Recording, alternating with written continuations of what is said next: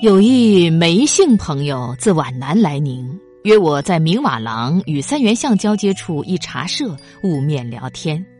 朋友问：“这明瓦廊之名始于何时？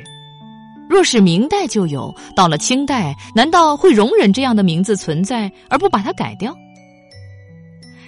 明瓦廊实在是过于短小，从南端告别大香炉，往北逶迤而行。穿过三元巷与洪公祠，在陆家巷口转向东行，与中山南路汇合，总计也就四五百米长的样子。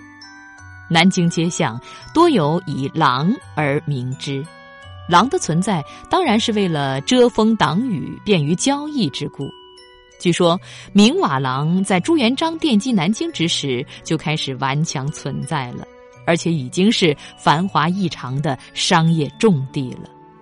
明瓦，按照有关文献的说法，是用羊角、立棒等贝类熬制而成，透明晶莹，夜晚时分与灯火相映照，流光溢彩，辉煌如白昼，更宜招引南来北往的商贾士子。如今的明瓦廊，不仅长廊早已踪迹皆无。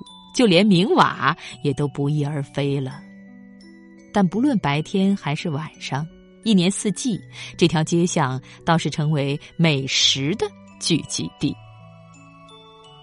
明瓦廊五十四号，现在是夹杂在高楼大厦之中的低矮民居楼房，可也就是在文革前夕，这里还是梅家祠堂的所在。梅文木工祠堂的牌匾，还都赫赫高悬着呢。说到梅家祠堂，这位朋友兴奋起来，他连连问：“是哪一枝梅？不会与梅兰芳有关吧？”我说：“这一枝梅在明瓦廊是大户人家了。梅文鼎被称作算学第一人，是名副其实的大数学家。”著有《筹算》《几何通解》《方程论》等，其孙梅觉成则是康熙皇帝的数学老师。梅觉成致仕之后，在明瓦廊整理祖父著作，编辑而成《梅氏丛书》二十五种。这位梅姓朋友听我这样一番言说，神色庄重起来。他说。中国传统文化向来轻视科学技术，这对梅家祖孙，就连我这姓梅的都不大知道。他们还有后人吗？我说，梅觉成之后，梅家似乎有点陷入低谷，没有听闻有很知名的人物。倒是到了嘉庆、道光年间，有一梅增亮，也是了不得的人物。梅增亮做过户部郎中，但为大家所熟知的，他是桐城派大家姚鼐门下的姚门四学士之一。有人评论，姚鼐之后的桐城派以梅增亮的成就为最高。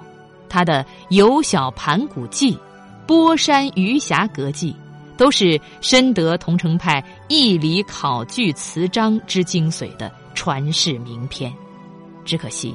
洪扬等人来到南京，梅增亮仓皇过江，避让苏北，最终死在异乡。这位梅姓朋友急忙问：“梅增亮一走了之，梅家大院儿命运如何？”